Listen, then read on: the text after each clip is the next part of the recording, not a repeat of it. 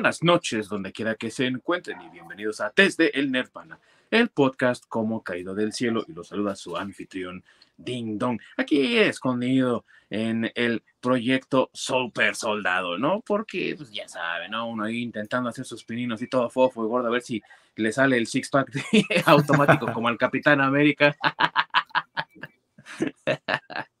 Y como siempre, queridos amigos, me acompañan dos amigos de toda la vida que son expertos en lo que tiene que ver con la cultura pop, con el entretenimiento, con lo que nosotros llamamos la cultura geek. Y de este lado, allá también escondido en, eh, pues, allá en un pueblito de México, perdido por ahí, ¿no?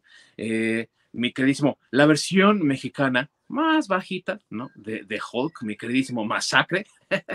Sí, aquí escondiéndome, como bien dices, de la radiación ultravioleta y gamma. Y del general Cienfuegos, digo, Ross, Ross, Ross. y allá en las lejanías del Canadá, uh, formando parte del proyecto Arma X, mi queridísimo Orc. Aquí, buenas tardes, aquí andamos, ya sabes, desterrados del mismísimo planeta, exiliado.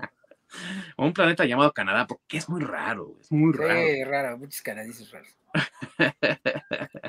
y bueno, amigos, en este año tenemos bastantes cosas por celebrar y una de ellas es el 60 aniversario del energúmeno más popular de los cómics, el que también se le conoce como el Goliath Esmeralda o Goliath Verde, y nada más ni nada menos que creado por Stan Lee y Jack Kirby. El personaje es Hulk de Marvel Comics, que cumple 60 años y hoy le vamos a hacer este pequeño homenaje. Así que sin más preámbulo, comenzamos.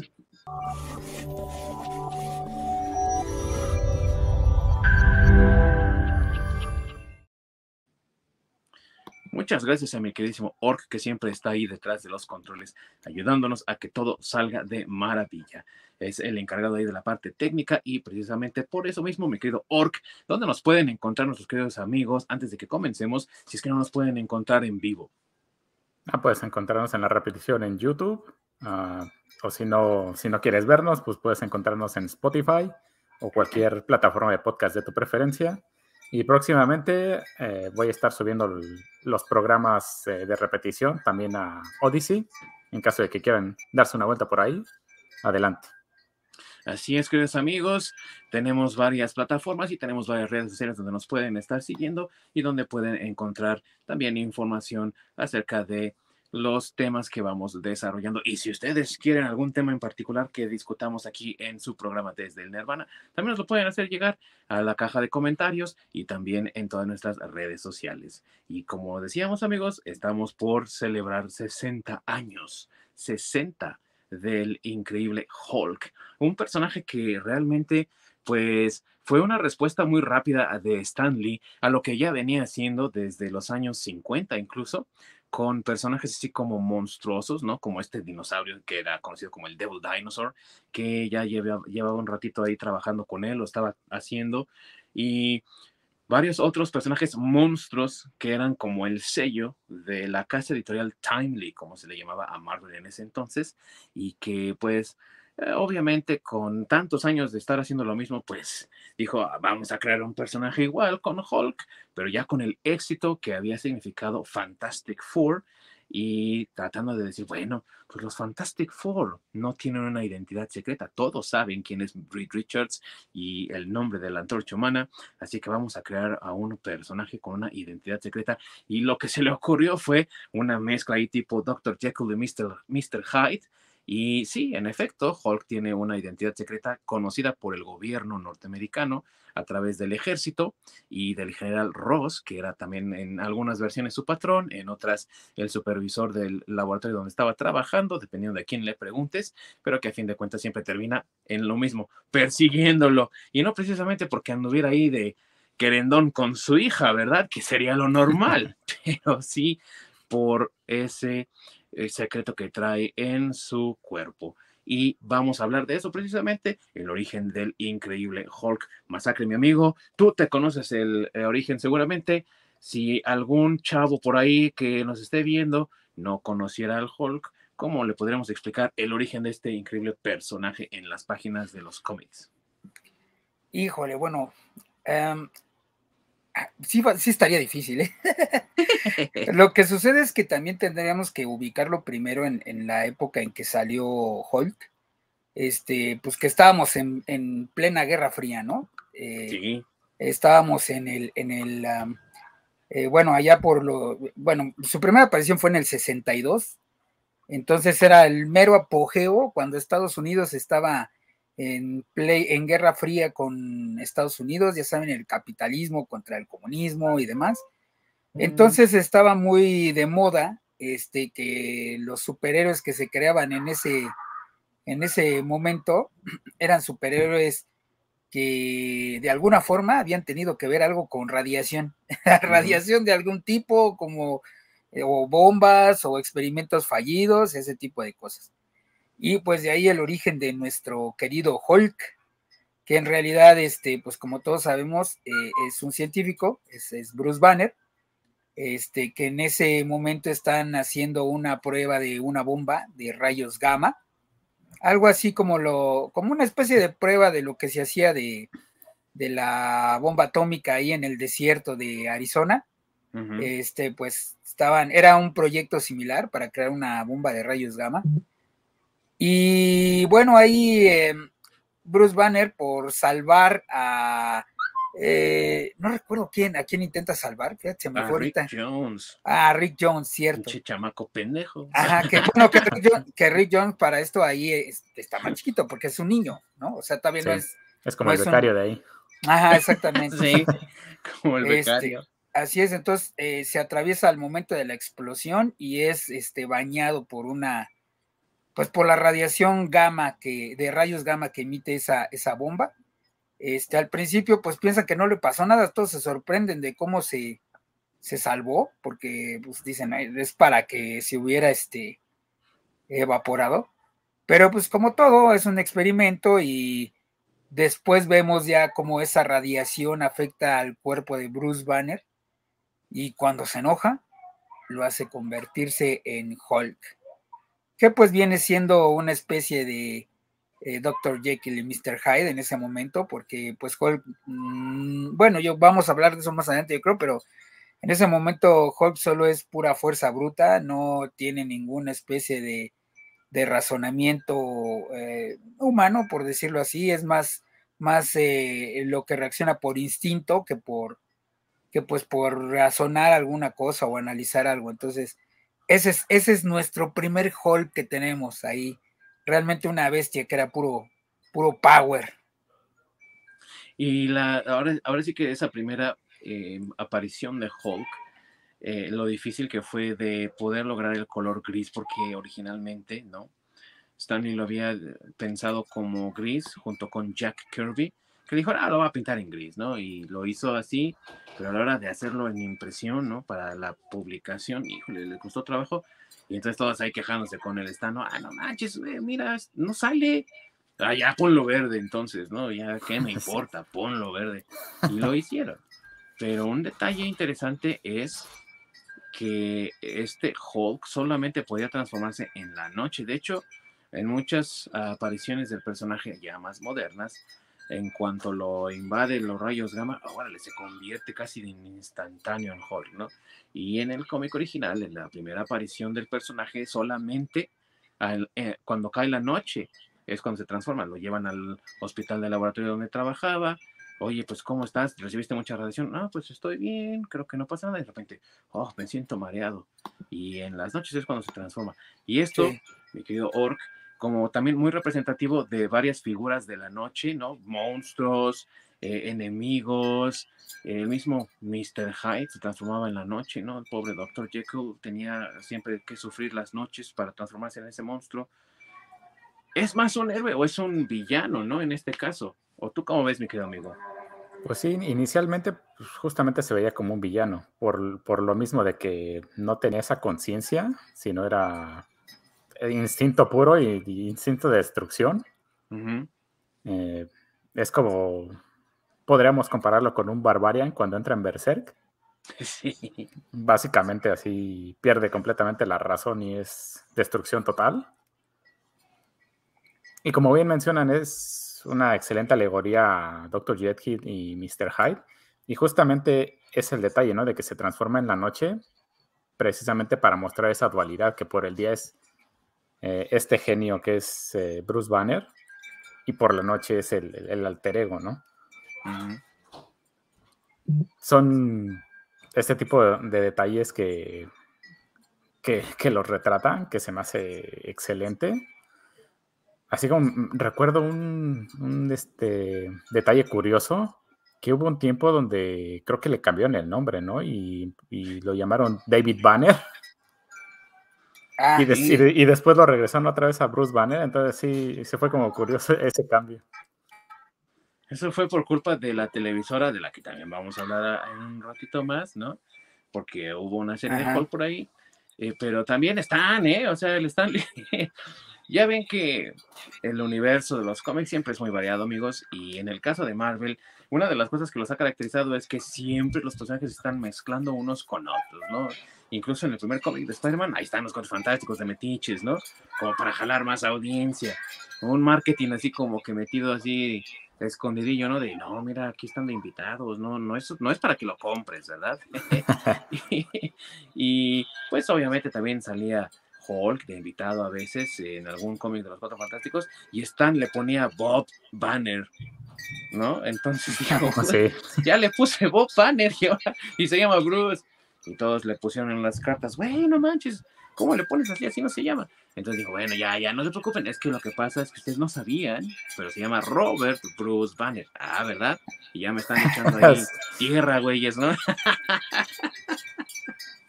Sí, el ratito Robert. del stand, ¿no? Se llama sí, pues se la sacó, sí, es como decir, este. Robert Fulgen Robert Fulgencio. Robert Fulgencio, sí, sí. Sí. ¿Por qué le pusiste este, este Pancho Banner? No, pues es que se llama Francisco.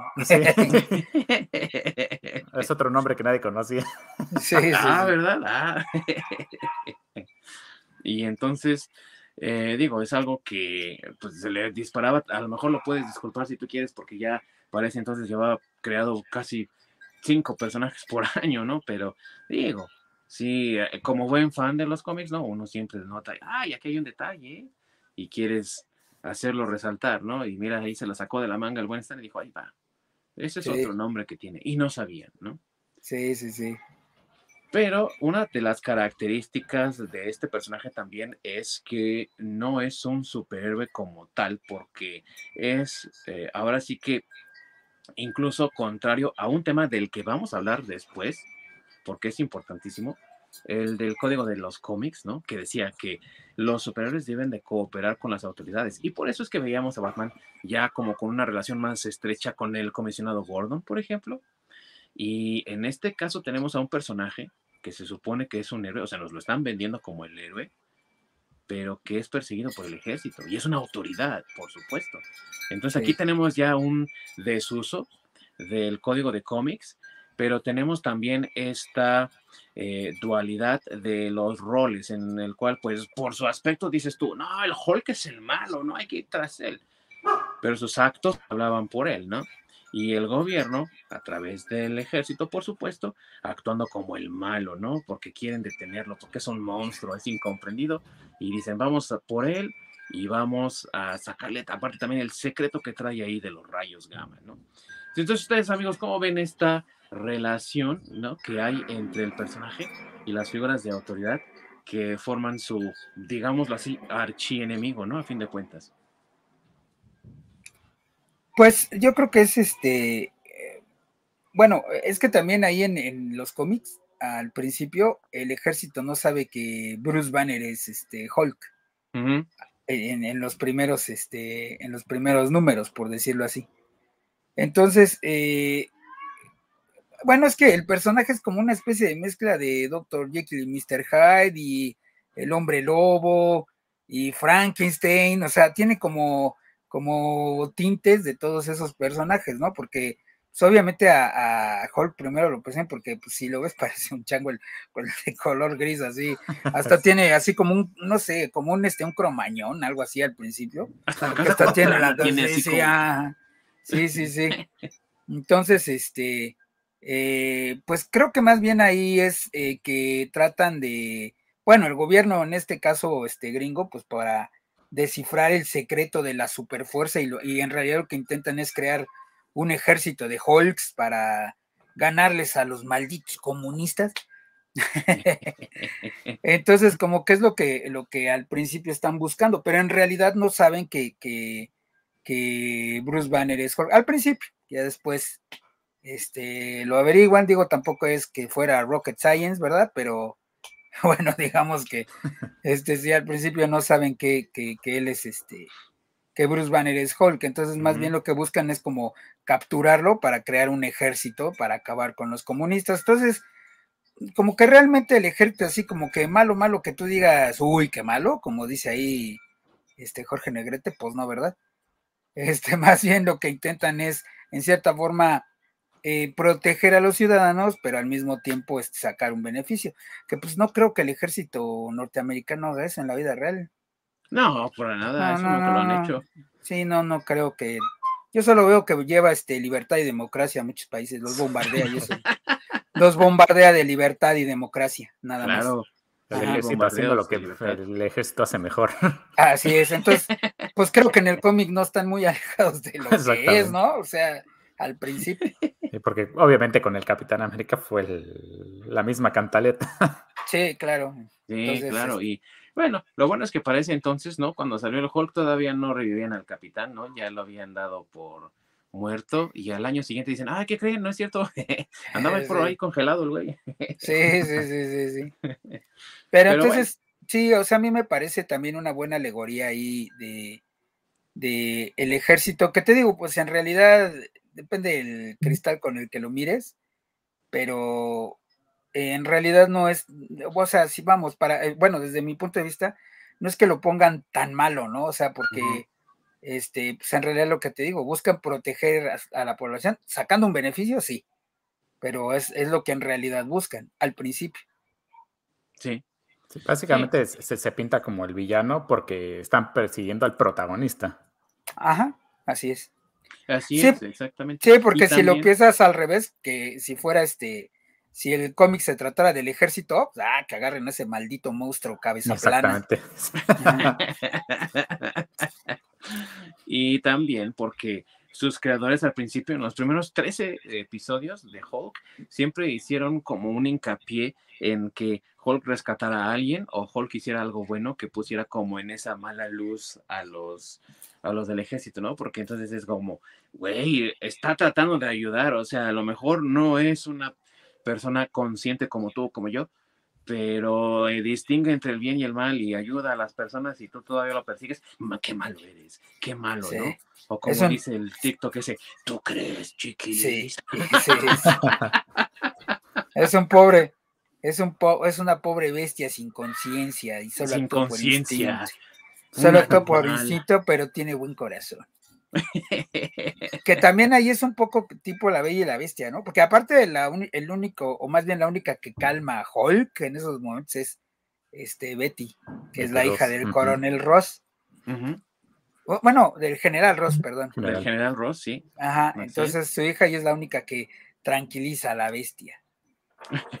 Así que no para aquellos que su referencia sea el MCU, no es Black Widow. ni, de, ni de cerca, güey, ni de cerca. ya lo decíamos cuando hablábamos de Daredevil, ¿no? De, del Daredevil que, eh, pues, una pena que nunca vimos, por ejemplo, la relación que tuvo con Natasha Romanoff, ¿no? La viuda negra. Sí. Porque andaban ahí de querendones los dos pelirrojillos haciendo más pelirrojos para seguir apaciguando al diablo, ¿no? Porque ya saben que los pelirrojos son del diablo. Sí, son del diablo, sí. y nada que ver con que, ay, el sol se está poniendo, ¿no? Que le hace así en la mano, ¡ah, sáquese la chingada! Eso era Betty Ross. Sí, Betty Ross era la buena. Espero que el general Cienfuegos tenga una Betty Cienfuegos por ahí. Pero Betty la fea, güey. No, pues por eso te digo que espero que sea como Betty, como. Región 4. Sí, Sí, porque también si lo ves a él, pues no es muy agraciado. Entonces, ojalá y se aparezca, ojalá y se aparezca su mamá. Voltea tus santitos para que sí. y bueno, entre las diferentes versiones, porque también una cosa que ocurrió al principio de Hulk es que después de esos como 13, 14 números creo fueron, eh, lo cancelaron, ¿no? Al principio, en aquellos años 60, pero de inmediato lo trajeron de vuelta porque sí era un personaje popular y obviamente ya Stan no estaba a cargo de escribir ese personaje porque ya tenía mucha chamba editando todo lo que ya había hecho antes, ¿no? Estamos hablando de que para ese entonces, y solo estamos hablando del siguiente año, ya había creado a Spider-Man, a Thor, a Iron Man, estaba por crear a los Avengers, ya había creado a los X-Men, a Daredevil, entonces ya tenía como mucha chamba por ahí y le designó el trabajo de, describir a Hulk a otras personas, quienes decidieron, bueno, no vamos a hacerlo que se convierta de noche, para que no todas las aventuras sean en la noche. Vamos a hacerlo que también se transforme en el día, haciendo que su rabia active el chip ese del rayo gamma y entonces pueda transformar también de día, ¿no?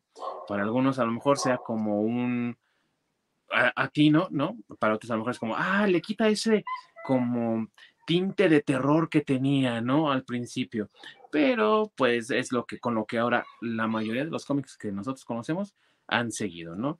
¿Ustedes cómo ven entonces esto de que la ira activa la presencia, la personalidad de Hulk?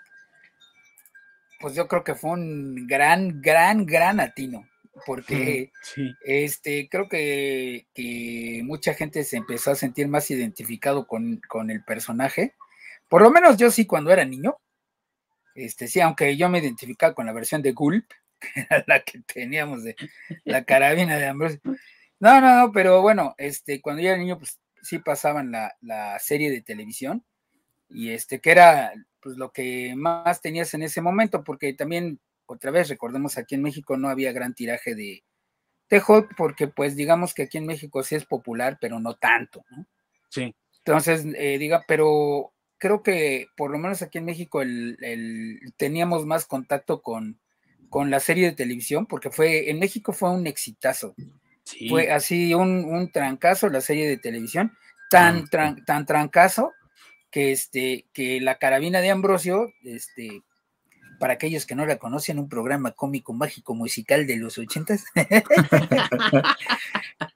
este, hicieron la, hacían sketches de la, eh, parodiando la, la a, Hulk, o bueno, la, versión de, la serie, que se llamaba Gulp, ¿no? Así se llamaba el, eh, esa, ese, ese sketch, que eran cómicos, ¿no? Así se enojaba porque estaba haciendo un trámite del gobierno, ese tipo de, ese tipo de cosas se enojaba en el, en el este, en, la, en, el, este, en, los sketches, que por cierto, este, el Bruce Banner, por decirlo así, lo hacía César Costa, o sea, estaba súper chido.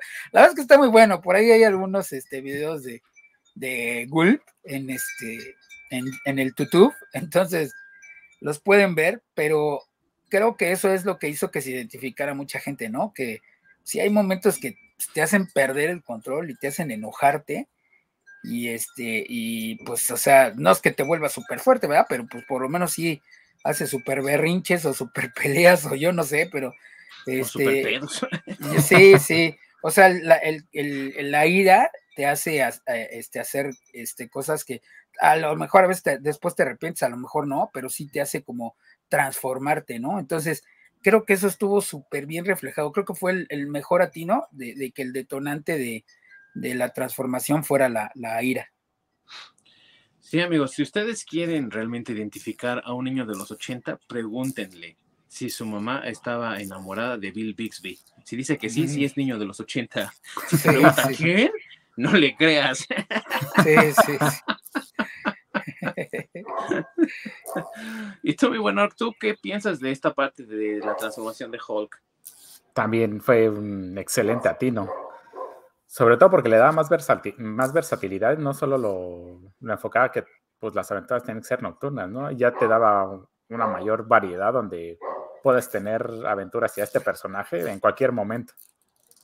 Entonces, básicamente, muchas cosas pueden ser el detonante de su ira. Ya no necesariamente que sea la simple noche. Y también que permitió crear otros personajes porque prácticamente es la debilidad de su carácter, de su personalidad, la que activa esto. Y otros personajes también hacían como algo similar. Por ejemplo, si recuerdan, el líder, ¿no? Que es este personaje medio cabezón, que ah, nos ahí como una, un, un, atisbo de ese personaje en, las, en una de las películas. Y ya no lo vimos, la verdad fue una pena para mí no, no verlo, pero el líder, por, su, por ejemplo, pues su debilidad, su parte más fuerte, pero también su más débil es su pensamiento, ¿no? Entonces, al caerle a él una parte de los rayos gamma en una herida en la cabeza, su mente entonces se hizo más grande, digámoslo así, porque no encuentro otra palabra para describirlo. Se superdesarrolló. Se desarrolló exactamente, pero pues también lo trastornó, ¿no? Sí. O le dio hidrocefalia, cualquiera de las dos. Entonces, digo, ese, ese tipo de cosas que a lo mejor no se hubieran podido lograr si se hubiera seguido transformando de noche, ¿no? Como que, ay, la noche es la que lo activa. Entonces todos de noche y a lo mejor todos serían Hulks, ¿no? Entonces le da más variedad también a incluso los enemigos que tuvo y a sus aliados, como el Dr. Samson.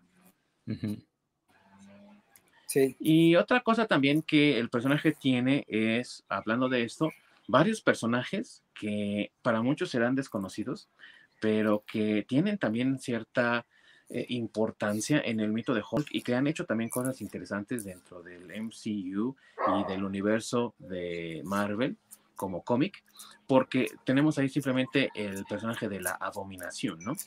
Que salió en un cameo por ahí, ¿no? En la película de Shang-Chi. ¿De quién? ¿De quién? y que es un personaje que también tuvo un buen desarrollo, por ejemplo, en la serie animada de los Vengadores, ¿no? De Earth's Mightiest Heroes, que era una serie animada excelente de lujo, ¿no? Y salía ahí mucho, por ejemplo, Abominación, ¿no?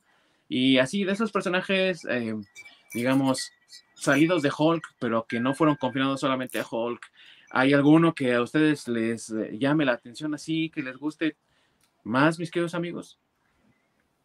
Híjole, pues de los viejitos, bueno, es que ya, hay varios que ya se quedaron como en el, en el, este, pues en la serie regular de Hulk, aunque habían sido pensados nada más para, para una sola aparición, ¿no? Pero este, por ejemplo, pues a mí me gusta de, de Hulk, eh, bueno, primero me gusta su, eh, su amigo el doctor, el, lo, lo acabas de mencionar. ¿El Doc Samson?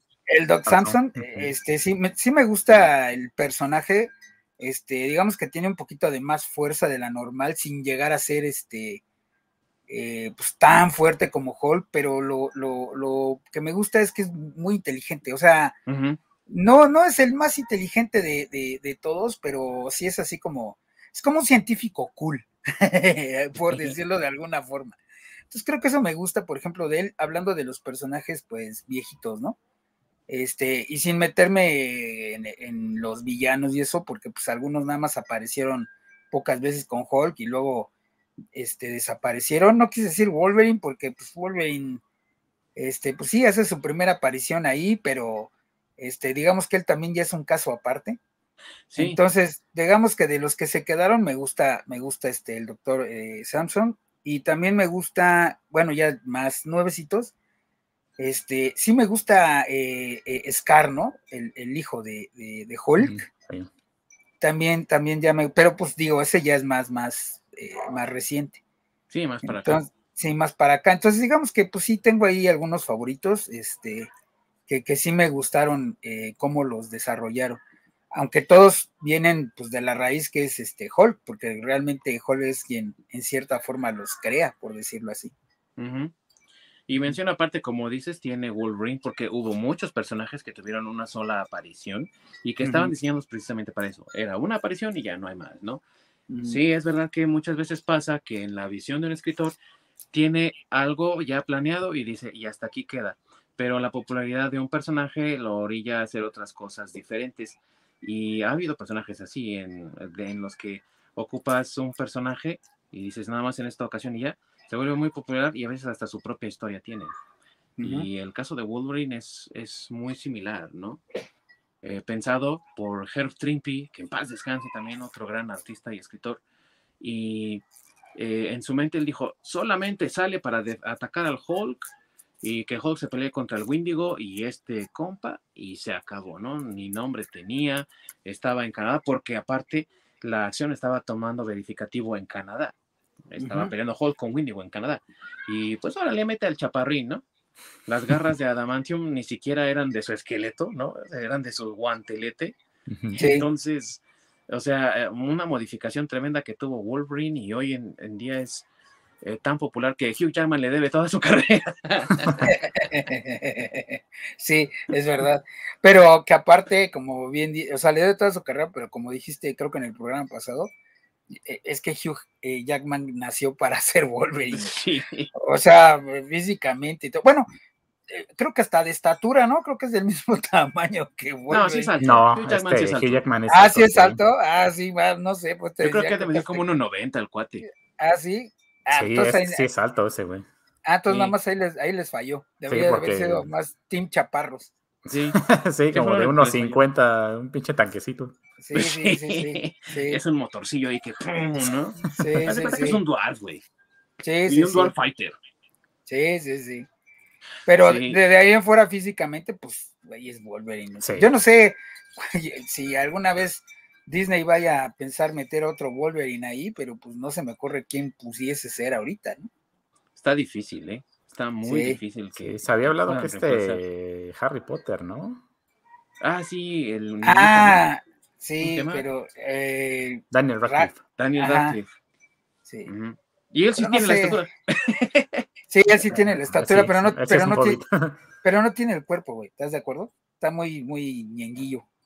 Sí, Sí, pero bueno, la, la, estructura sí la tiene, por lo menos. Y, no, pero yo, ya, no, no voy a poder verlo como Wolverine. Para mí va a seguir siendo Harry Potter, güey, con pelo, güey, yo creo.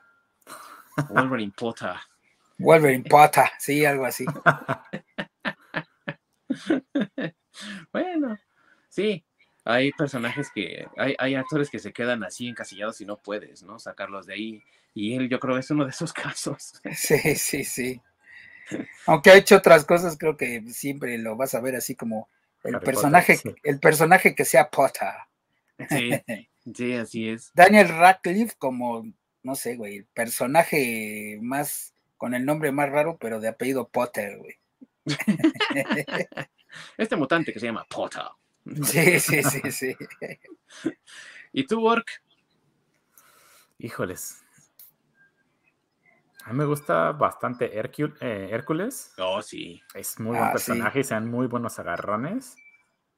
Y yo creo que Red Hulk también. Ah, sí. Se me hacen esos dos muy buenos personajes. Y Red Hulk era una buena idea, la verdad. ¿no? Y no sé realmente en estos momentos. Y los amigos que lean todavía cómics de ahorita actuales, que nos dejen saber en los comentarios su opinión al respecto, pero me parece que la oportunidad de Red Hulk se perdió, ¿saben? Porque la historia de Red Hulk, amigos, para los que no sepan mucho de cómics y sobre todo de Hulk, es el general Ross. Y una de las cosas que definió a Ross por muchos años, estamos hablando de décadas, es el odio que le tenía a Bruce Banner porque él se podía convertir en Hulk y porque él tenía fuerza, como dice Masacre fuerza que él no tenía y de la que se quería aprovechar. Pero también eh, en muchas interpretaciones del personaje, un odio casi al estilo de Jonah Jameson por Spider-Man, de que odia al monstruo, ¿no? A la criatura. Y que ahora él se vea transformado. Híjole, ¿no? O sea, tenía ahí como un panorama muy amplio para escribir historias increíbles de ese eh, Red Hulk.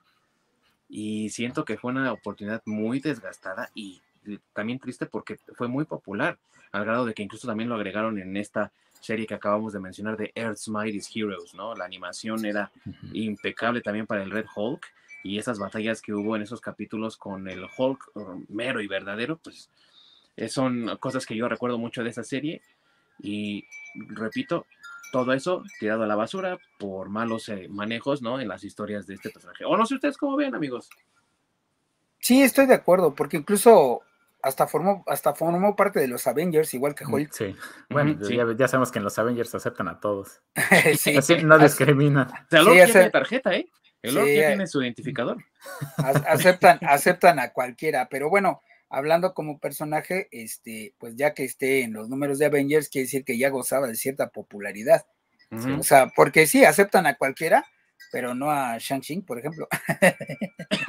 ¿A quién? Es que ese no existe. ¿Quién no estuvo en los Avengers porque no existe? ¿Por qué inventas nombres, güey?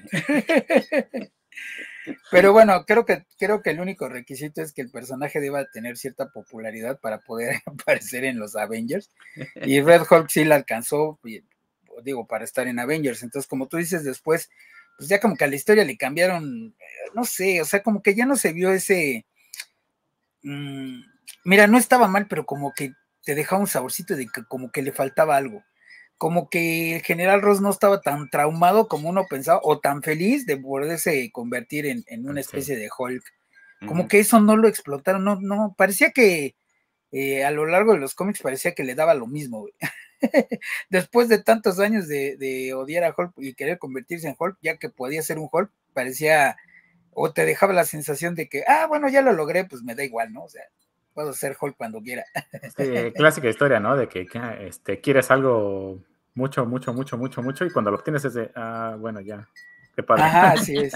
sí, Sí. y como que te dejaba esa sensación, digo, tal vez, tal vez no, este, pero la forma en cómo fue, em, empezaron a desarrollar el personaje, este, pues así, eso, eso era, esa era la sensación, ¿no? O la impresión que te dejaba, como que pues ya el general Ross le daba igual, o sea, como bien dice Lord, pues, ya lo logré, pues, eh, otra cosa, ¿no? Ahora, ¿qué sigue? Sí. y que se volvió también cíclico, en el sentido de que como que parece que reciclaba y reciclaba, porque eh, también otro detalle que ocurrió en las publicaciones fue que Marvel, aborazada como siempre, ve al personaje teniendo éxito y dice, vamos a lanzarlo en su propia historia, amigos, va a tener su propio cómic, cómprenlo, ¿no? Y entonces la gente dice, nah, yo creo que no lo voy a comprar, porque siempre se quedan con las originales, ¿no? O sea, por mucho éxito, la verdad, que tenga Miles Morales como Spider-Man, la gente siempre va a ir a lo Spider-Man original. Y ojo, amigos, no me vayan a brincar a la cabeza. No estoy teniendo nada en contra de Miles Morales. No estoy diciendo nada del Miles Morales. Pero a lo que voy es que si tienes tantos personajes con el mismo nombre, por ejemplo, te vas a ir siempre por el personaje eh, central. Y en este caso era Hulk. Haberlo dejado en las páginas del cómic que le dio nacer hubiera estado mejor, en mi opinión, que sacar un nuevo cómic, porque realmente, como les digo, se volvió tan cíclico que era como estar recicle y recicle y recicle, que fue uno de los peligros, digámoslo así, que sufría Hulk al principio de su publicación, pero que después empezó a tener historias muy buenas. Y hoy en día, bueno, ya no, no hace tanto, pero cuando Ed Guinness, por ejemplo, lo empezó a escribir y lo creó como otra vez un personaje eh, de, de, terror, ¿no? Que se transforma en la noche, pero que sí es inyectado por la ira y aparte que no puede morir. Y ahora se llama Immortal Hulk, ¿no? Eso le da vida pero con el general Ross como Red Hulk no hay progreso, pues. Entonces por eso digo que parece que están más dando vueltas, no hay un progreso, no hay avance. Sí, es que es lo que comentamos, ¿no? O sea, como que no hay avance por lo mismo, porque, o sea, da la impresión de que nada más lo escribían como lo que dijimos, ¿no?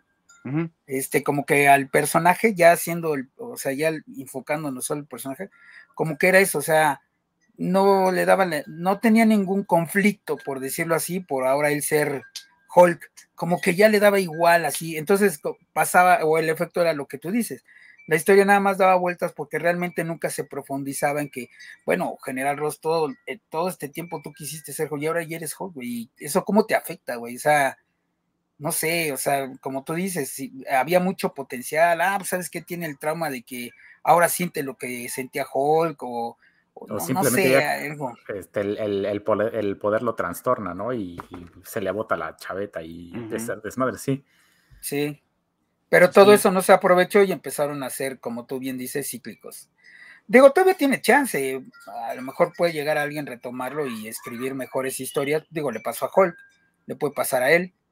Este, bueno, tal vez no ahorita, porque ya sabemos, ya sabemos a quiénes está contratando a Mar, pero pues espero que en un futuro. Es que pintaba para ser el Némesis perfecto. Sí. Sí. Sí. Sí. Y sabes qué siento yo que pasó, y es una percepción personal, no quiere decir que sea así, pero me da la impresión de que pasó como con Venom porque también Venom, cuando lo crearon originalmente, uy, no, eran unas historias increíbles en su pelea contra Spider-Man y era prácticamente el enemigo perfecto. Incluso se volvió por un tiempo su archienemigo, desbancando al Doctor Octopus de ese lugar, ¿no? Ah. Y de repente cambia el siglo y también cambia Venom, ¿no? Entonces, hoy es también una oportunidad desperdiciada en muchos aspectos, porque ya después que lo hicieron que se pegó a Scorpion porque le dio cáncer a Eddie Brock y luego que soltó a Scorpion y lo mató y que mm, quién sabe cómo resucitó a Eddie Brock y luego que ahora se unió a Flash Thompson.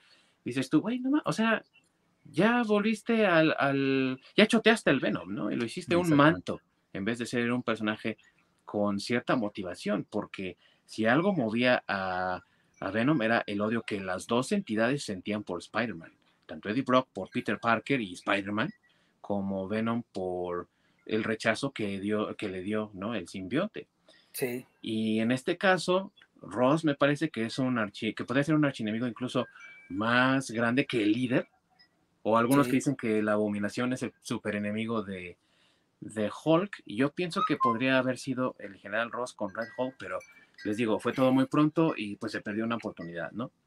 Sí, sí, Ok. yo estoy de acuerdo. O sea, digamos que eh, los que acabas de mencionar pudieron haber sido el así lo que es el Joker a Batman, pues Ujú. pudo haber sido el Red Hulk a Hulk o Venom a Spider-Man, pero Sí. pues bueno, pues no pasó. Es, por eso te digo, esperemos que a lo mejor alguien en un futuro muy lejano, porque te repito, no creo que ahorita al corto plazo eso vaya a pasar, Que este, alguien, alguien lo rescate y, y- y, pues pueda hacer, porque digo, todavía tampoco es que lo, ya lo hayan desaparecido o algo así.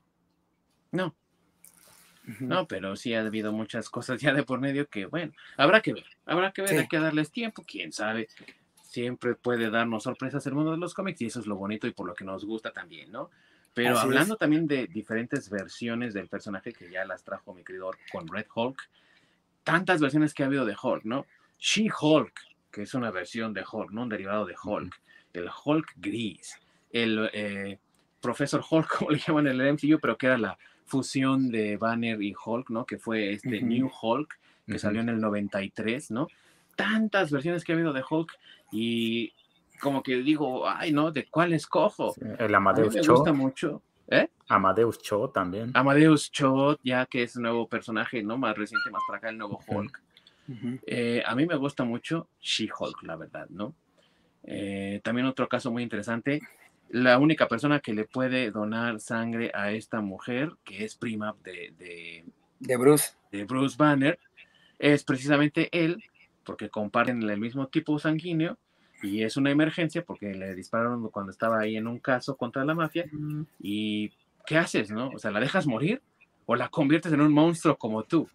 Y afortunadamente para ella, ¿no? Sale un personaje que sí es racional porque She-Hulk no pierde la razón completamente y tampoco la activa su ira, ¿no? Como tal. Y qué personaje también tan, tan bueno, ¿no? Pero digo, ha habido tantas versiones de Hulk, el Mr. Fixit, ¿no? El mafioso de Las Vegas. Ah, sí, sí, sí, sí. es que esa a mí se me hace la más chafa, pero bueno. Si estaba como de la talla del Marlon Brando, güey. Digo, estaba ya bien choncho el Marlon para entonces también, ¿no? O sea que se Sí, bien pero, quién vive. sí, pero no era, el- no era el Hulk que me gusta. A mí el- la versión de Hulk que me gusta más es este, la versión de... Bueno, y, y aparte es también mi saga favorita, ya me adelanté mucho, pero es mi saga favorita de, de Hulk. Este, lo que fue Planet Hulk y World Sí. War Hulk. Es, creo que para mí esa es, la, la mejor. Y la versión de, de Hulk que sale ahí es la versión que me gusta. Y que es una historia muy buena, Planet Hulk, la verdad. Sí, es excelente.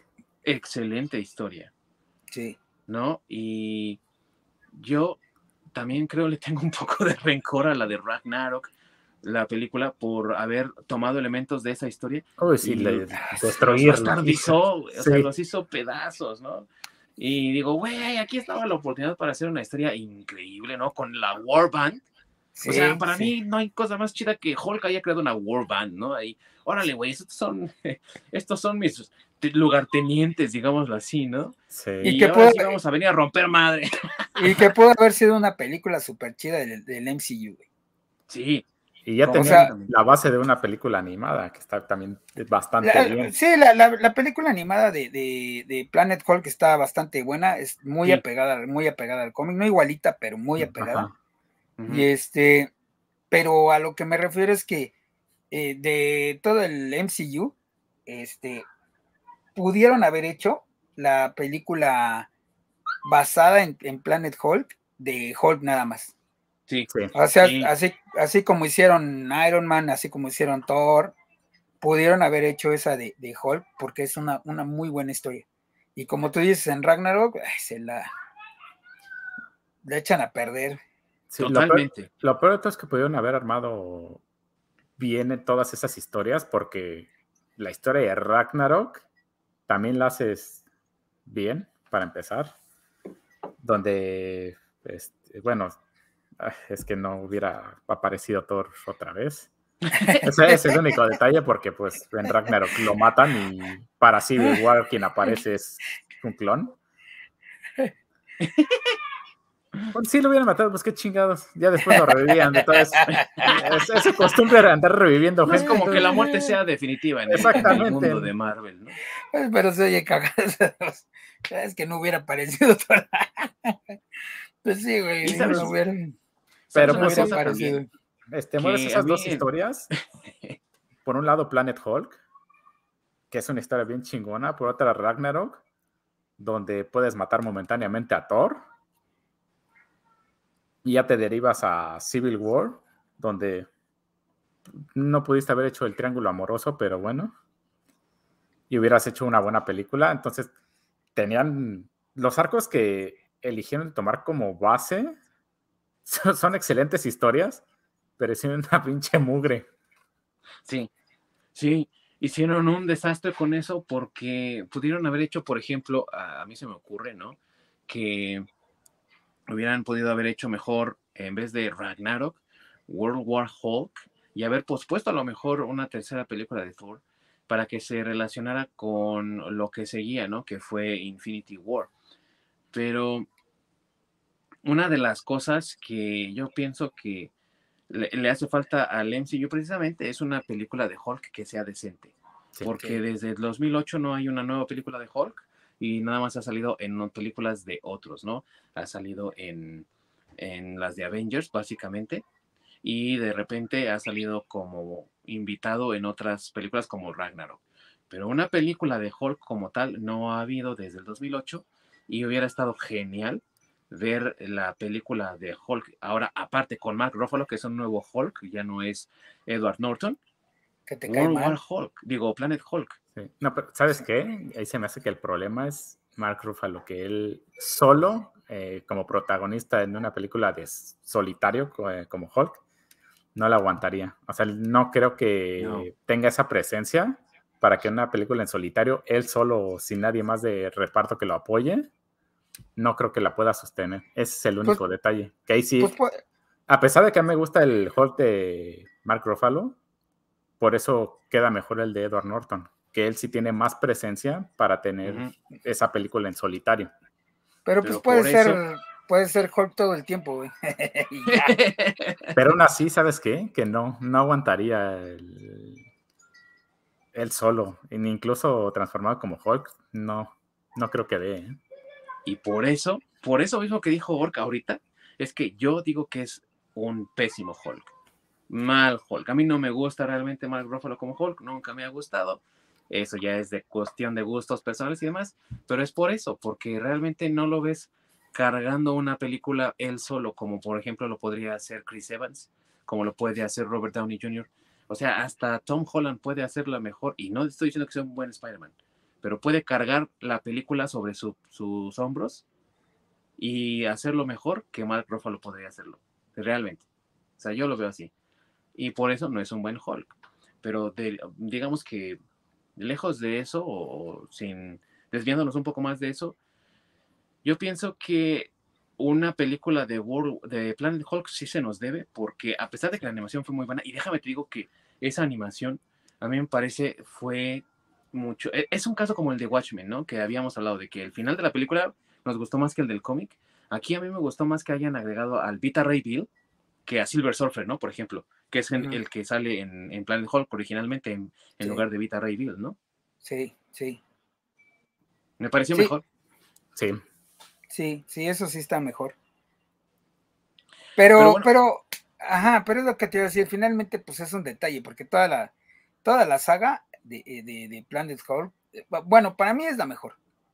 Para mí es la mejor de, de, lo que yo he leído de, de, Hulk, que no es mucho, la verdad, porque no soy tan fan del personaje, pero de lo que he leído, creo que esas, esas, dos son, son las, las, que, esas dos sagas, bueno, que son una tras de otra, que es eh, eh, Planet Hulk y después eh, World, War, Hulk. Ajá, creo que esas dos juntas son buenísimas. Y obviamente te tienes que chutar previamente el, el one shot de Illuminati para que puedas entender por qué se desarrolla todo esto. Ah, bueno, sí, sí, claro. Sí. Y la verdad, yo le voy más a Planet Hulk porque no le dibuja John Romita Jr. El odio. ya todos saben qué pienso de él, pero tampoco World War Hulk tiene mal argumento. Es una muy buena historia. Lástima que la arruina con su precioso arte, el buen John Romita Jr. Pues bueno, sí, es que yo hablaba de la historia, pero bueno no hablaba tanto del arte, sino de la historia. No, pero es que Greg Pak también es un, un, excelente artista ahí en eso, ¿no? Sí. Sí, sí, sí. Sí, pero yo vuelvo a lo mismo. Yo me refería a la historia. Y bueno, ya que hablamos de estas historias del cómic, ¿tú, Orc, tienes algún arco argumental de Hulk que te guste mucho, así como Mi Buen Masacre? Hijo, es que ahí sí estoy de acuerdo. Si no es ese, yo creo que. Uh, Futuro Imperfecto también es que es otro, hijo. Es que es entre esas dos, porque sí se me hacen lo mejor que tiene. Sí, sí estoy de acuerdo. Futuro Imperfecto es muy buena, muy, muy buena. Y Planet Hulk, pues ni se diga, ¿no? O sea, es una historia que ya lo comentamos. Tiene un montón de potencial. Y fíjate que cuando salió el cómic, mucho antes de que hubiera películas del MCU, yo decía, esto, esto es material para una buena película. ¿eh? Sí. Lástima que no la tenemos. es, que, es que, ¿sabes qué? Planet Hulk es como una combinación de, de Hulk con Conan. Anda, sí. sí. Y aparte, eh, eh, con una pizca de John Carter de, de, Marte, ¿no? Porque está en otro planeta. Ah, sí. porque sí, sí, sí, sí. Sí, por, yo creo que por eso es, es, tan buena. ¿Sabes qué, qué, aparición me gusta de Hulk? Que aparece en Old Man Logan. Ah. Que sale ah, como en este mundo tipo Mad Max. Me gusta muy buen cómo se cómo desarrolla ahí Hulk y sus chalanes, hijos y demás. Sus hijos, ajá, como hillbillies. Exactamente. apocalípticos, güey. Sí. Y que, y que ella en realidad es malo, ¿no? Hulk. Sí, sí, sí. Sí, es bien que, Y que es el, el, Master Hulk. El Master Hulk. Es el Master, sí. Y ya esa, esa escena donde Wolverine que se, se, que se, se come a Wolverine, más Wolverine sale y lo destroza. Y lo arranca. sí, sí, sí, no manches. es de esas épocas de cómic cuando había un buen de gore. Había mucho gore. Sí, pero que sabes qué también, ahí ya, ya, yo empiezo a dudar porque hay una, este, bueno, ya ves que ya habían hecho a Hulk Inmortal. Sí. Hay una historia de Hulk, no la leí, pero solo este, pero pues sí me enteré, como quien dice por ahí, que hay una versión donde, eh, de una saga donde derrotan a Hulk y lo hacen pedazos, y los tienen, lo tienen separado como en, en frascos, así como con formol, así todas las partes de. Ah, sí, cierto. todo lo de, lo de este, pues sí, todo, él, todo destazado. Sí, sí, sí, sí. y aún así, aún así sigue vivo. Sigue vivo, ajá. Ajá, y luego. Que precisamente lo tienen separado para que no vuelva a así como el de Terminator. ah, exactamente, sí. Para que no se vuelva a juntar, sí, cierto. Sí, pero, que, pero que en realidad no sabían que si se juntaba otra vez volvía a ser Hulk, O sea que su, su poder de regeneración es tan, tan, tan eficiente que pues prácticamente no se puede morir. Hay otro, otro dato curioso de poderes que le sacaron en esa, así como los nombres, que de pronto se los sacaron de la manga. tiene un poder donde puede, eh, bueno, no es poder, tiene una glándula especial, quién sabe de dónde, donde puede respirar bajo el agua. Y la otra de ver fantasmas, que, sí fue la que dije, no mames, qué pedo con este güey. Y creo que eso es más reciente también por la parte de que lo, lo quisieron hacer como una historia de terror más, o sea, un cómic más de terror que de ciencia ficción para, desde hace como unos dos, tres años o algo así, lo han querido hacer así y y se ha tenido éxito, la verdad. Ha sido un buen cómic. Yo creo que es de lo mejorcito que tiene Marvel ahora. Eh, pero eh, también, por ejemplo, el hecho de que puede eh, estar en el espacio también, no como Superman, porque no, no puede, pero sí puede aguantar la respiración mm, bastante tiempo y sí puede durar horas, por ejemplo, en el espacio, ¿no? Sí. Eh, pero sí, sí llega, o sea, después de ese tiempo sí se muere, ¿no? Pero digamos que, y, también eh, por esas épocas, creo que fue a finales de los 80, principios de los 90, cuando dijeron, pero aparte, mientras más se enoja, más imparable es, ¿no? Y más eh, fuerte fue, en, se fue, en, fue en Planet Hulk, de hecho. Sí, creo que sí, ¿no? Ajá, en Planet Hulk, donde descubren que entre más no se tiene, enoja. No tiene límite su poder. Sí, sí eh, más, más fuerte se va a volver. Porque de hecho, eh, de hecho, este, por eso lo, lo exilian, ¿no? Eso es parte de lo que. Ajá, parte los de lo que te dicen, ¿no? Este, este güey se está pasando de lanza y es una masa imparable. Este, pues sí, va a llegar un momento. Así es, va a llegar un momento que nadie de nosotros lo va a poder parar. Sí. Y amigos, la popularidad de Hulk lo ha llevado también a aparecer en otros medios, por ejemplo, en series de televisión, como ya lo dijimos, en caricaturas y en películas. ¿Y quién puede olvidar, por ejemplo, ¿no? Esas caricaturas de, Marvel de los años 60, donde aparecía nada más así el, dibujo y se les movía la boca, ¿no? sí, sí, sí. Tengo que detenerlo. Sí, sí, sí. ¿Tú la llegaste a ver, Ork? Sí, sí, todavía alcancé a ver algunos capítulos de eso. Y creo que hay algunos capítulos en YouTube en inglés, obviamente, pero digo, amigos, si los pueden ver, si entienden bien inglés o si quieren aprender, pues échense un vistazo por ahí, porque son de muy bajo presupuesto, amigos. No esperen una animación superior, pero son testamento de, pues, de una forma de, de, contar historias, ¿no? También en, en la animación, los pininos de la animación de Marvel, y que, pues, Digo, son del 66, así que imagínense. Pero la, la, ahora sí que el salto que dieron al siguiente año cuando ya Spider-Man ya estaba completamente animado, ¿no? Sí. Pero tú, ¿qué animación recuerdas más, mi querido Orc, del, del Hulk? Híjoles. Yo creo que la, la, más reciente, la de eh, Earth Mightiest Heroes. Sí. Es, es, que es la que, híjole, me gusta muchísimo y es la que tengo más, este, más grabada. Sí. Y fíjate que yo vi la del 96, por ejemplo, y sí me latía. Era una muy buena animación, la verdad. La historia estaba bastante oscura. Y venía como de, de la cancelación de Spider-Man, por ejemplo. ¿No? Ya cuando Spider-Man ya había sido cancelado, pero nos dejaron con ese momento de vamos a buscar a Mary Jane y sopas, vete de aquí, ¿no? No vamos a encontrar a nadie, güey, se canceló la serie. y después salió Hulk, ah, no, qué buena animación tenía también. Pero me acuerdo de una de los 80, no sé si tú te acuerdes, mi buen masacre, donde aparecía una mujer que no era ni siquiera Betty, era porque era aparte de cabello negro, que era como su amiga. Y todo así de, ¿qué es su novia o no es su novia? Y no era nada, una vez era su amiga. Y creo que tenía una hija o algo así. O sea, más o menos me acuerdo, ¿no? No, fíjate que ahí sí te fallo, ¿eh? No, no me acuerdo de esa. ¿Y qué crees que nadie se acuerda? Y yo me acuerdo perfecto de esa serie de los 80. Y sé que es de los 80 porque tenía un estilo de animación muy parecido al de El Hombre Araña y sus increíbles amigos. Si te acuerdas de ese tipo de animación que tenía. Sí, sí. De la del Hombre Araña sí me acuerdo, pero la de Hall no. Híjole, no, no, no ubico. Sí, yo tampoco. Sí, y también me gustaba, fíjate. Y me acuerdo mucho, o sea, me acuerdo mucho de eso porque a mí lo que me, me impactó mucho de, la, de esa animación es la introducción, donde me acuerdo perfecto que cae en una especie como de Iron Maiden, así grande, ¿no? De estas que aparecen siempre en los cómics, que son dos paredes que se van viendo, ¿no? Y ahí van los picos así a detenerlo, ¿no? Entonces una chava, te digo, de cabello negro, se le acerca así con la mano, no, y entonces le voy así de, no, pues ya me cargó, ¿no? Ya los, ya me van a, a ensartar aquí, y entonces ahí se transforma en Hulk, pero de una forma tan increíble la animación, que dije, ah, no manches, ¿no? Y me gustó mucho, pero estaba yo muy morro y era como una especie de repetición allá en los principios de los años 90 y pues no, no me acuerdo más, güey. ¿Y no, las buscado, no las has buscado en YouTube? Y que no la he buscado, pero yo creo que sí lo voy es que está complicado porque ahorita estoy checando que hay, este, hay dos DVDs de la de 1982. Ah, pues ahí está, mira, de ser esa.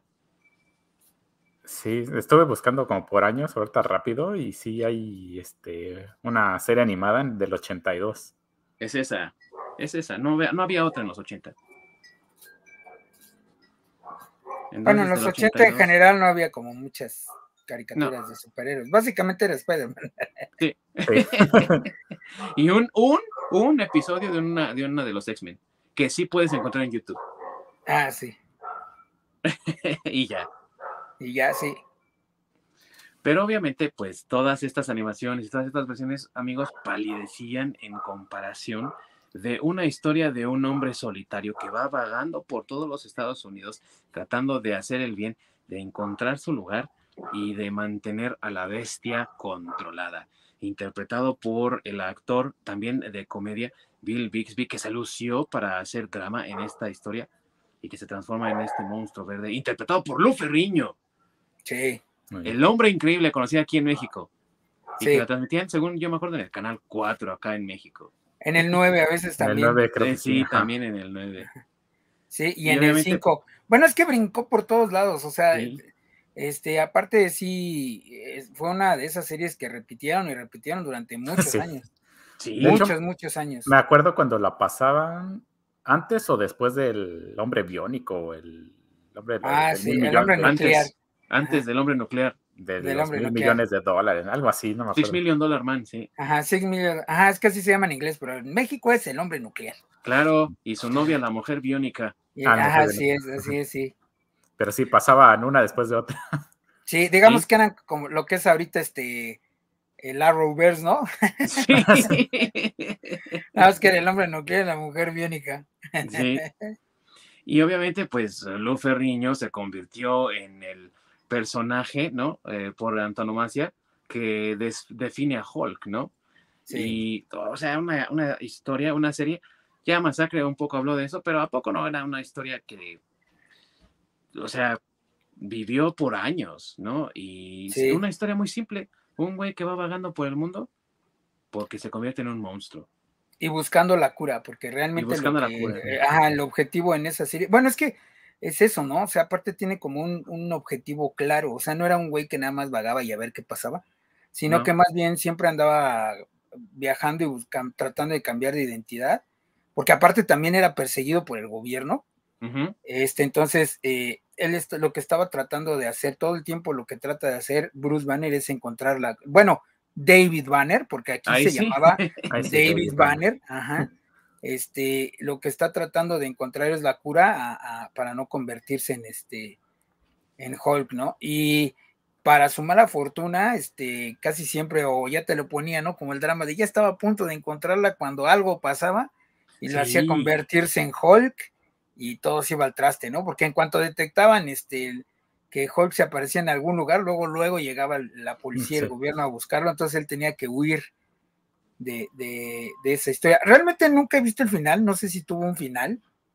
E, eso sí no lo sé, nunca, nunca he visto. Es más, ahorita que me acuerdo, ni siquiera lo he buscado. Entonces no, sé si, si realmente tuvo un final este, toda esa serie.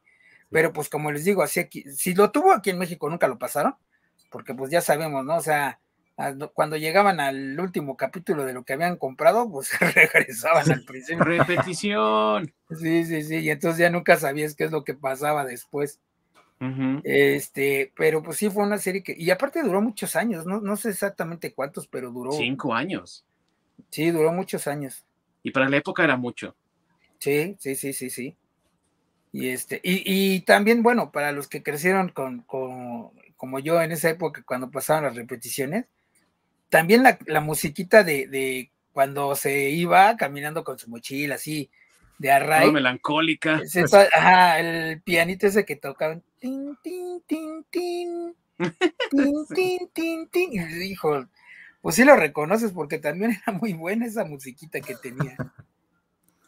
Y popularidad que tuvo no solamente en Estados Unidos, sino como dice Masacre también en México y pues en muchos otros países. La verdad es que es una serie que es recordada con cariño por muchos y que ha tenido un montón de compilaciones, reediciones, salen DVD, salen Blu-ray, o sea, es una serie que de verdad se ganó el corazón del colectivo y, que se convirtió en referente. Y que, y que vienen en el, en como datos en, bueno, como easter egg, si quieres verlo así, en la primer película de, de Hulk, donde el Hulk de animación es muy malo. Pero este, si recuerdan ahí, bueno, para empezar, pues el cameo, ¿no? Sale el cameo de, de, Stan Lee, pero va platicando con Lu Ferrino, que la hace de, sí, que la hace de un, de un este de uno de los guardias de ahí de, laboratorio, ajá, de, de, laboratorio donde están. Y este, y también, eh, bueno, en este caso que, que, Bruce Banner la hace este em, Eric Bana. Eric Bana, ajá, pero al papá de Eric Bana, este, que no me acuerdo cómo se llama el actor, siempre se me olvida el nombre. Ah, Nick Nolte. Muy bueno. Ajá. Este, se llama David Banner. Sí. Ajá, entonces es como un guiño a, eso, ¿no? A este Eric Bana haciendo eh, Bruce Banner y casualmente, pues, este Nick Nolte se, se, llama como se llamaba en la serie, se llama David, Banner. Que digo, es un dato así como, pues, para como yo, que si tú le pones atención, dices, ah, órale, qué chido. sí, claro. Y que también eh, la serie pues sirvió de referencia para la película de 2008 del Increíble Hulk con Edward Norton, ¿no? Incluso cómo empieza la película es como empezaba la serie. Sí. Sí, sí, también. Ajá. Sí, o sea, esa máquina y él sentado así con la luz, que, la, como, una cruz. como de cruz, ah, sí. Sí, o sea, que eso es, eso es como, o sea, bueno, que tal fue el impacto de esa serie que pues hacen referencia ya en las películas a, a esa serie, ¿no?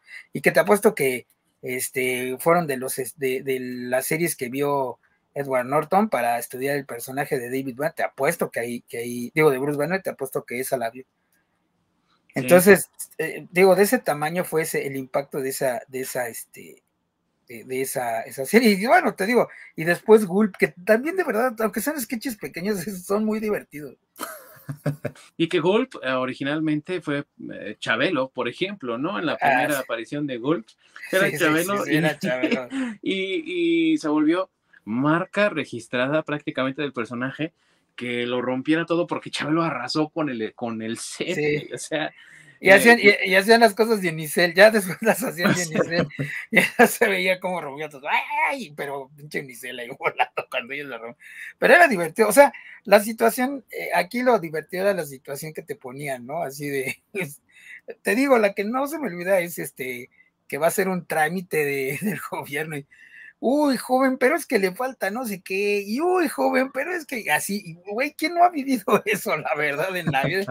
Vas a hacer algún trámite, hijo, son bien engorrosos, y ahí cuando se transforman, se enoja y se transforman en Y aparte este, que casi siempre casi siempre el que lo hacía enojar era eh, Alejandro, Alejandro Suárez. O, Suárez, ah, sí. o un personaje que hacía Alejandro Suárez, porque aparte siempre de, uy, no, joven, no, ah, espérese, joven, no se enoje, joven, ¿cómo no va no? Y, y, sabes qué? Que aparte le queda muy bien a, César Costa, porque como es que se parece a Bill Bixby, güey. Aparte que se parece a Bill Bixby, también la actitud de él es muy calmada, ¿no? O sea, siempre que ves a César Costa es así. Y bien chaparrito, así como es. Ah, sí, sí, sí, sí, bien tranquilo y todo, y ahí cuando se enojaba y estaba, estaba genial. Es, esa, esa parte de este, de, o bueno, esos sketches de Gulp en la Carolina de Ambrosio son muy buenos.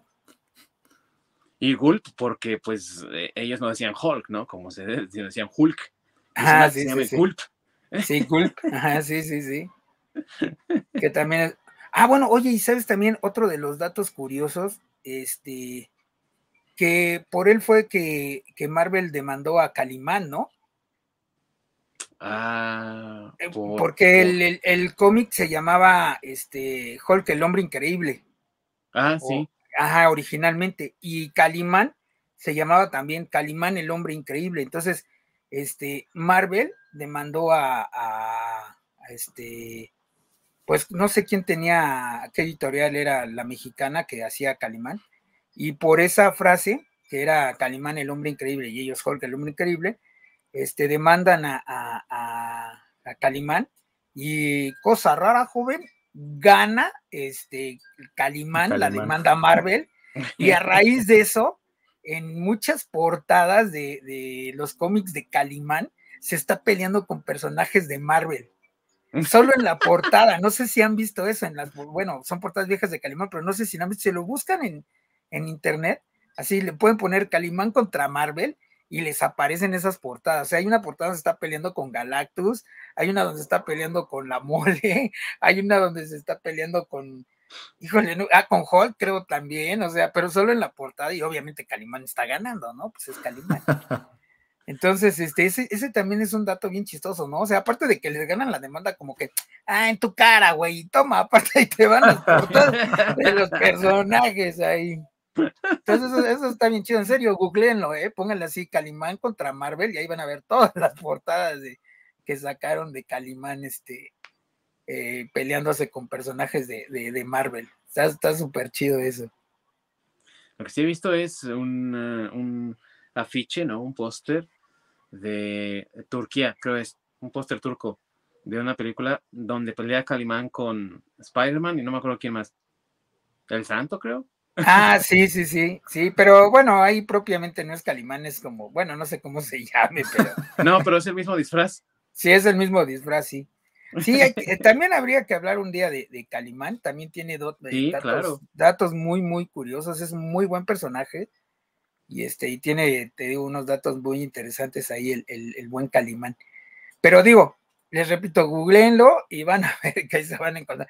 Hasta les van a dar risa. Obviamente no le ponen los nombres, ¿no? Por ejemplo, en la portada donde se está peleando con Galactus, tiene ahí una, este, una, una cajita de matopeya que le dice así como que ahora vas a, vas a morir, malvado este, tragamundos, o algo así le dice, pero no, le dice, no le dice propiamente Galactus, pero pues, güey, o sea, está igualito, güey, o sea, no, no hay... Sí, sí, sí, dices. O por ejemplo, en la portada donde se está peleando con, con la mole, no es solo este uno, son varios así, la mole, pero está vestido con su gabardina y su sombrerito ese que usa. Y este, pues güey, sabes que es la mole, pero obviamente no le dice no le dice propiamente este, ah, este, Ben Green o algo así, pues no, güey. Entonces, sí, e, eso está bien chido. Ah, con el Doctor Doom también hay una portada y con el Doctor Doom peleándose. No, no, no, o sea, o sea, la editorial o en ese momento quien traía los, los derechos de, de, publicar Calimán se rifó poniendo esas portadas. Creo, que hay una hasta con Doomsday, o sea, está, están chidas esas. Ojalá y alguien que de los que nos están viendo, si tienen ahí escondidos esos este, cómics de Calimán, que los comparta. Que los comparta, pues están súper chidos. Oigan amigos, y hablando de películas, ya porque dijimos que se inspiraron obviamente en esta versión de Hulk, la de la serie, ¿qué película les ha gustado donde aparece el personaje? La verdad, eh, yo no le veo, no le hago el feo a la del juicio de Hulk, ¿no? Del increíble Hulk, creo que es del 89, con Bill Bixby y Lou Ferriño, pero eh, muchos dicen, ah, es que el, increíble Hulk del 2008 es una basura, ¿no? Edward Norton no es Hulk, no es Bruce Banner, es una basura. Yo digo no, güey. O sea, la neta está chida. A mí me gusta mucho esa película, pero quiero escuchar sus opiniones, amigos, acerca de ellas. Eh, Híjole, mira, la verdad es que a mí no me ha gustado ninguna de las dos películas de, Hulk. Pura basura. Eh, no, una basura, pero eh, mira, es que por ejemplo, la de la de Eric Bana, creo que el problema fue ahí más bien los efectos, ¿no? O sea, el Hulk que parece. Que parece también, las orejas de Eric Bana, pues, está, cabrón. Sí, güey, güey. No, pero hasta, Jennifer Connelly, güey, hasta Jennifer Connelly, que es una actriz profesional con mucha trayectoria se quejó de cómo le hicieron los, los efectos que ella hasta dijo, no, estoy hasta la madre de la pantalla azul, no quiero volver a hacer una película en pantalla azul. Sí, y ahora hace no, Snowpiercer, ¿no? Que es un montón de pantalla azul, pero bueno. Sí. A lo que voy es que se bueno, pero es, que, eh, es que se ha de ver decepcionado de, de la, bueno, como la mayoría, güey. O bueno, yo no sé ustedes, pero creo que, o sea, de, hecho, si la ves ahorita dices, güey, no mames, qué horrible estaba la pinche animación. Y bien larga, güey y bien larga, o sea, porque creo que hasta eso la historia no está tan mal, pero la, la, la jode la animación, es que la animación está culerísima. Parece, no sé, parece animación que no les alcanzó el presupuesto, güey. Yo no sé, güey. O sea, parece de, la animación de película clase B, güey, la neta. Es como el, eh, cuando se filtró una de las películas de Wolverine, trae las garras de ¿De ese de plástico? Sí, sí, güey, sí, o sea. sí, me acuerdo de ese Sin efectos. Sí, sí, sí. Ajá, sí. Entonces, creo que ahí, creo que ahí por eso la regaron en esa. Y en la de, en la del 2008, aunque ya mejoraron los efectos porque ya aprendieron, ya el, Hulk ya se veía un poco más, este, pues, texturizado. sí, sí, sí.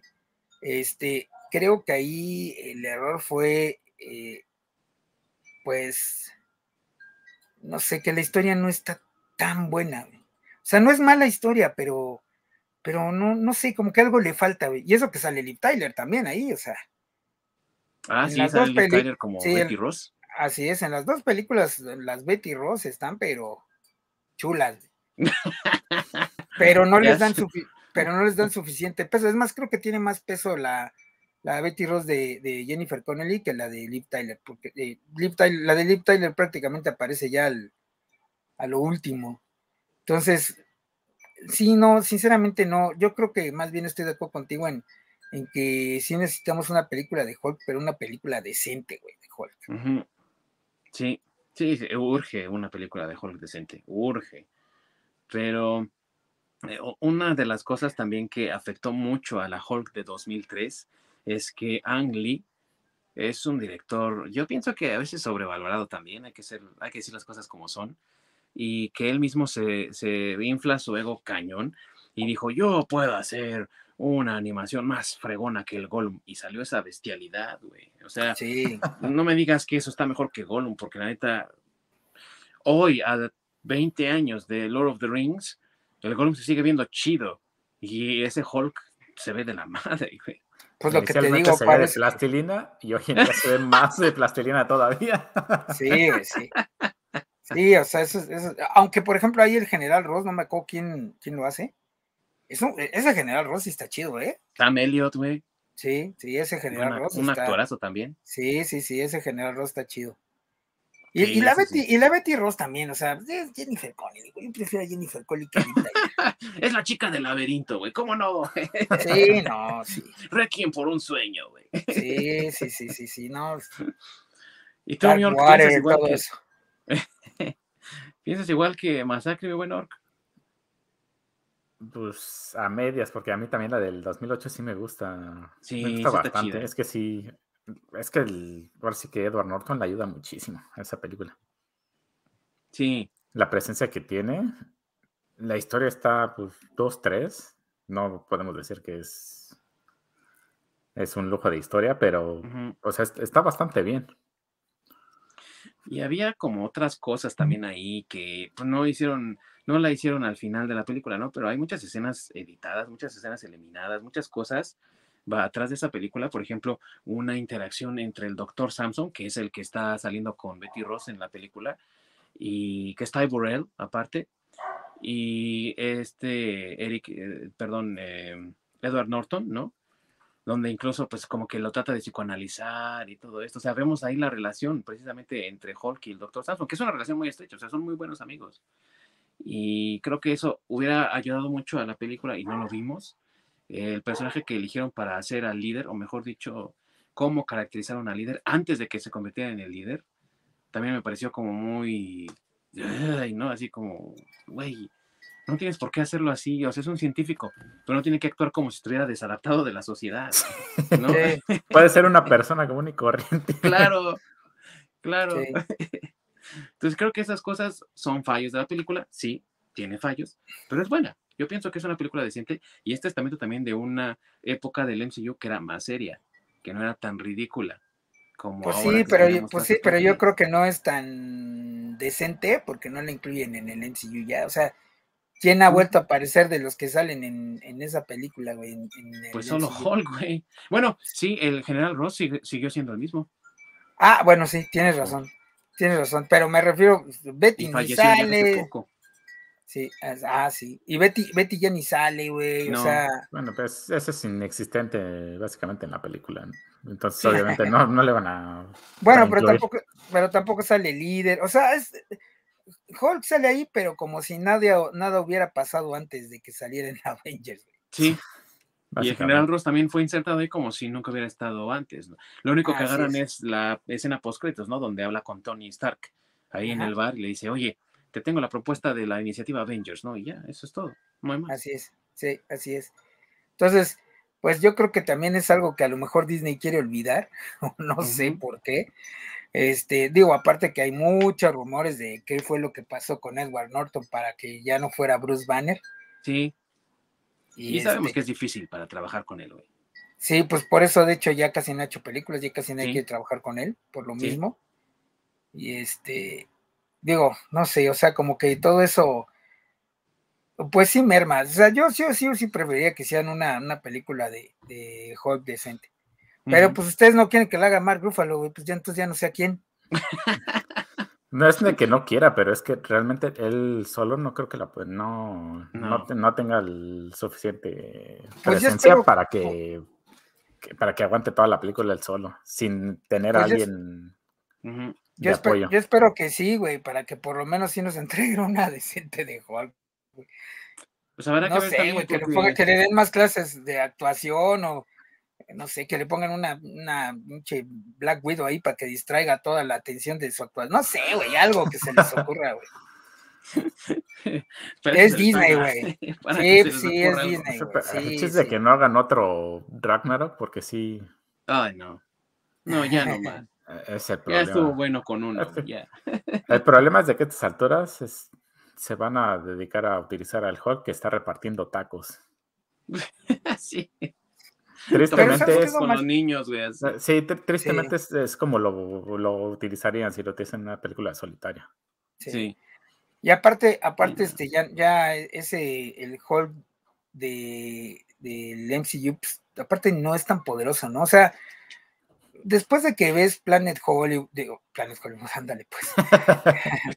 este, que ves Planet Hulk y que ves este World War Hulk y que te ah, informan de qué tan poderoso es Hulk y demás, y lo ves acá que hace, utiliza el guantelete, güey, y, no, ni se termina con un cabestrillo, ¿no? Sí, güey, entonces, güey, pues qué pedo, si el poder de regeneración de, eh, o sea, más bien, uno de los poderes chingones que tiene Hulk es ese, el de la regeneración que es casi instantánea. Sí. que es más poderoso que el este que el Gen X de Wolverine. De Wolverine, sí, sí, sí así es. Y, que, y que eso es prácticamente lo que lo hace inmortal, güey. Exactamente. porque Hulk, se te digo, independientemente de lo que ya mencionamos que lo tenían en unos varios frasquitos, este, él, él, es inmortal, porque aparte, digo, no lo hemos mencionado, pero este, de los poderes que tiene, que no son raros, güey, pero que son de los poderes que tiene Hulk, este, por ejemplo, es el de que su cuerpo este, absorbe radiación. Sí. Eh, o sea, por ejemplo, en esa de, de en el origen de, del Master Hulk, este, se supone que pues, la Tierra está así porque hubo una guerra nuclear. Y este, y a él es de las de los personajes que poco le afecta la radiación porque su cuerpo, de hecho, se hace más fuerte absorbiendo esa, esa radiación.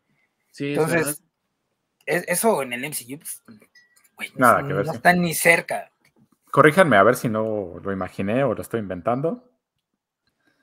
No me acuerdo si, es cómic o es en alguna serie donde están intentando matar a, a Hulk, bueno, al Doctor Banner, donde le disparan, no me acuerdo si con un arma o con una flecha, que le disparan en la cabeza, pero por la velocidad de regeneración en la transformación no llega a atravesarlo y no pueden este, la persona que intentaba matarlo no lo logra, precisamente por la velocidad en la que se regenera, la bala o la flecha no llega hasta el cerebro. Entonces se queda atorada y se regenera y vuelve a salir la flecha.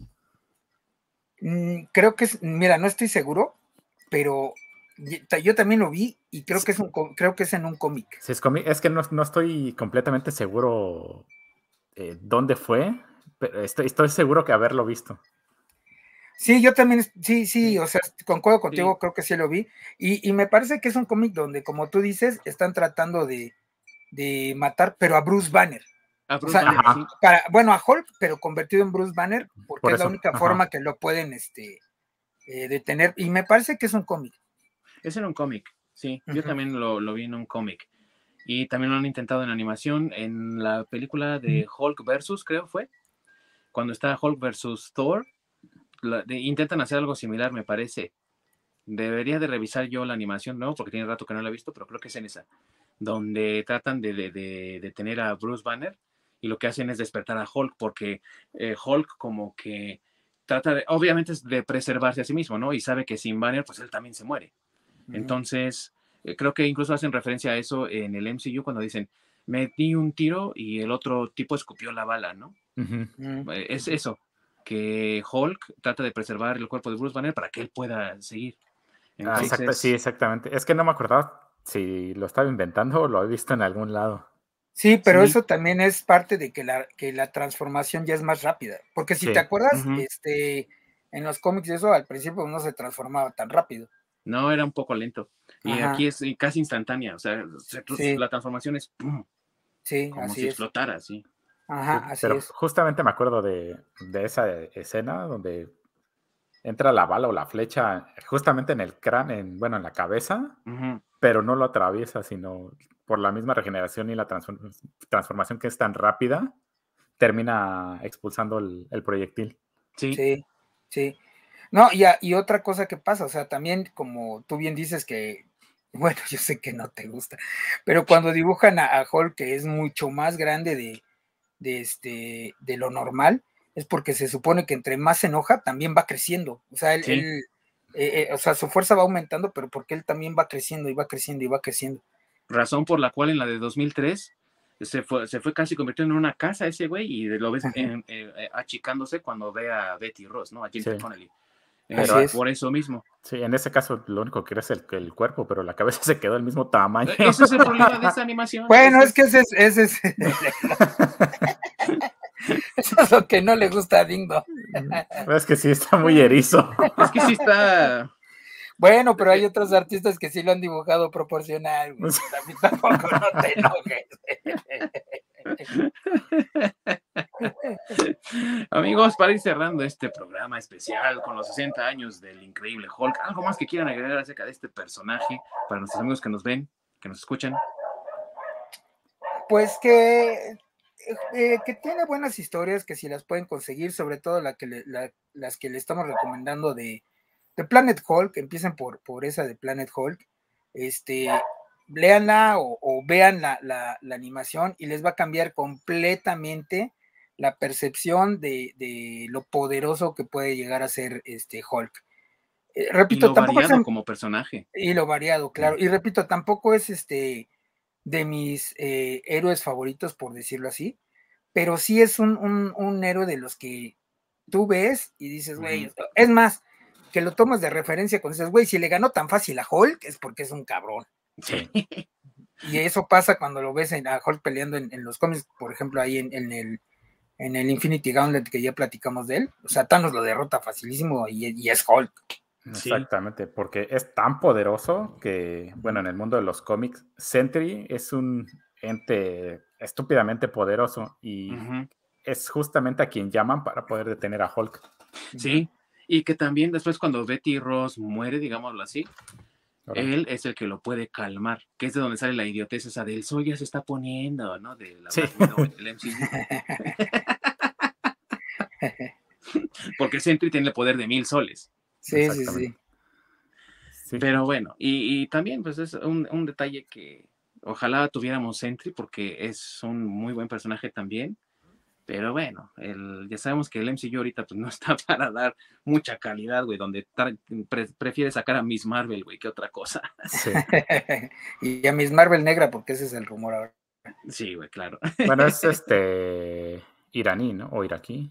No Sí. Según había- según yo había escuchado que, que iba a ser este eh, afroamericana. Es que ya no sé, No, ya la verdad no, es que- la, la actriz sí es este Ah, no, sí, sí. es- iraní o y- iraquí, algo así. Iraní, es iraní. ¿Es iraní? Ok. Sí. sí, bueno, no sé, pero vuelvo a lo mismo. O sea, otra vez ya ni sé, porque ya ves que. Lo único que sí sé es que no va a ser pelirrojo, güey. Si el personaje es pelirrojo, quiere decir que va a ser. Olvídate de eso. Sí, quiere decir que eso va a ser otra. Recuerda que son sí, del sí. diablo. Sí, sí. Entonces, este, Disney con su racismo a los pelirrojos, pues sí, es lo único que sé, güey. Sí. Justamente ¿Y tú, yo, ta- yo también recomendaría lo mismo de Masacre, que se echen las historias que recomendamos. Y pues aprovechando, yo recomendaría que inicien con el one shot de Illuminati para que vean cómo se genera todo ese pedo. Se sigan con Planet Hulk. Y te, de ahí salten a, este, a Civil War, que es lo que se, desarrolla al mismo tiempo que eh, Planet Hulk, que precisamente ahí, ahí entiendes el por qué Hulk no aparece en ninguno de los dos bandos. Porque obviamente en un, en un agarrón y en una madriz así, él hubiera estado madreando a todo mundo. Entonces, ahí te da una buena explicación, sobre todo si te gusta seguir los cómics. Es este, una buena idea. Te echas este, Civil War y luego te saltas a eh, World War Hulk para que veas la retribución de, los actos de los Illuminati. Entonces, es, es, un arco excelente. Y ya, pues ya que estás en eso, te avientas Futuro Imperfecto y cierras con broche de oro. Sí. sí.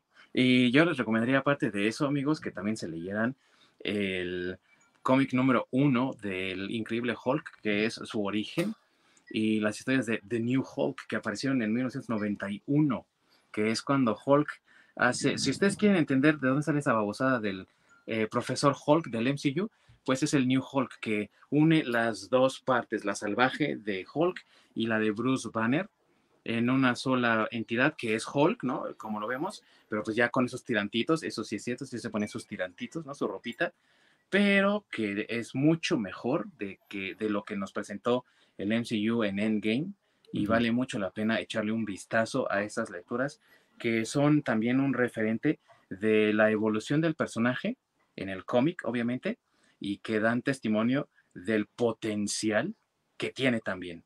¿no? Así como Planet Hulk tiene un potencial tremendo de personaje para Hulk, yo diría que New Hulk también nos da un vistazo a todo lo que puede ser. Y denle también un vistazo ahí, si no lo han hecho todavía, a The Immortal Hulk, que es la serie más reciente, porque vuelve a las raíces del terror de la historia original en los años 60, pero con ese toque de superhéroes y sin ignorar los poderes que tiene Hulk y dándole pues también otra riqueza que puede tener, pero esta vez en narrativa. Así que denle un vistazo a todo eso, amigos. Son buenas recomendaciones y pues disfruten y celebren también uno de estos personajes más que tenemos en el mundo de los cómics que hoy cumple 60 años. Y échense nuevamente Infinity Gauntlet. Ahí sale Hulk con su traje de Eddie Murphy de stand-up. Sí. y que también vale la pena. y busquen los sketches de Gulp en Ah, sí, también. Búsquense los sketches de Gulp, deben de estar ahí en YouTube. No los he visto, pero seguro están. Sí, sí, están. sí están. algunos, no todos, pero sí están. Ah, ahí está. Échenselos también. Gracias, queridos amigos, por habernos acompañado este día de hoy por esta trayectoria de uno de los personajes del universo Marvel. Y por favor, Véanos la próxima semana porque vamos a hablar de otro personaje que también apareció en cómics de Marvel, pero que no fue creado por Marvel y no le... Ahora sí que ellos no son dueños de Marvel, pero no vamos a hablar del cómic, sino vamos a hablar de su primer película que este año cumple 40 años. Y estamos hablando de la película de Conan el Bárbaro con Arnold Schwarzenegger. Sin ningún parecido con, ¿cómo se llama? Eh, Rainer Wolfcastle, ¿no? El de, de los Simpsons. Se va a poner de lujo porque vamos a hablar de este bárbaro de los cómics, de la ciencia ficción también en cierto punto, pero sobre todo de la espada y hechicería, que es el género al que realmente pertenece este personaje creado por Robert E. Howard. Muchas gracias por habernos acompañado. Gracias, mis queridos amigos, mi buen Orc, allá en las lejanías del Canadá. Orc Smash, nos vemos la siguiente semana. Orc Smash. y gracias a mi queridísimo Masacre que sigue ahí escondido del General Cienfuegos. Esperando a su Betty Cienfuegos. que nos sea Betty la vea, por favor. y que ojalá se parezca a su mamá.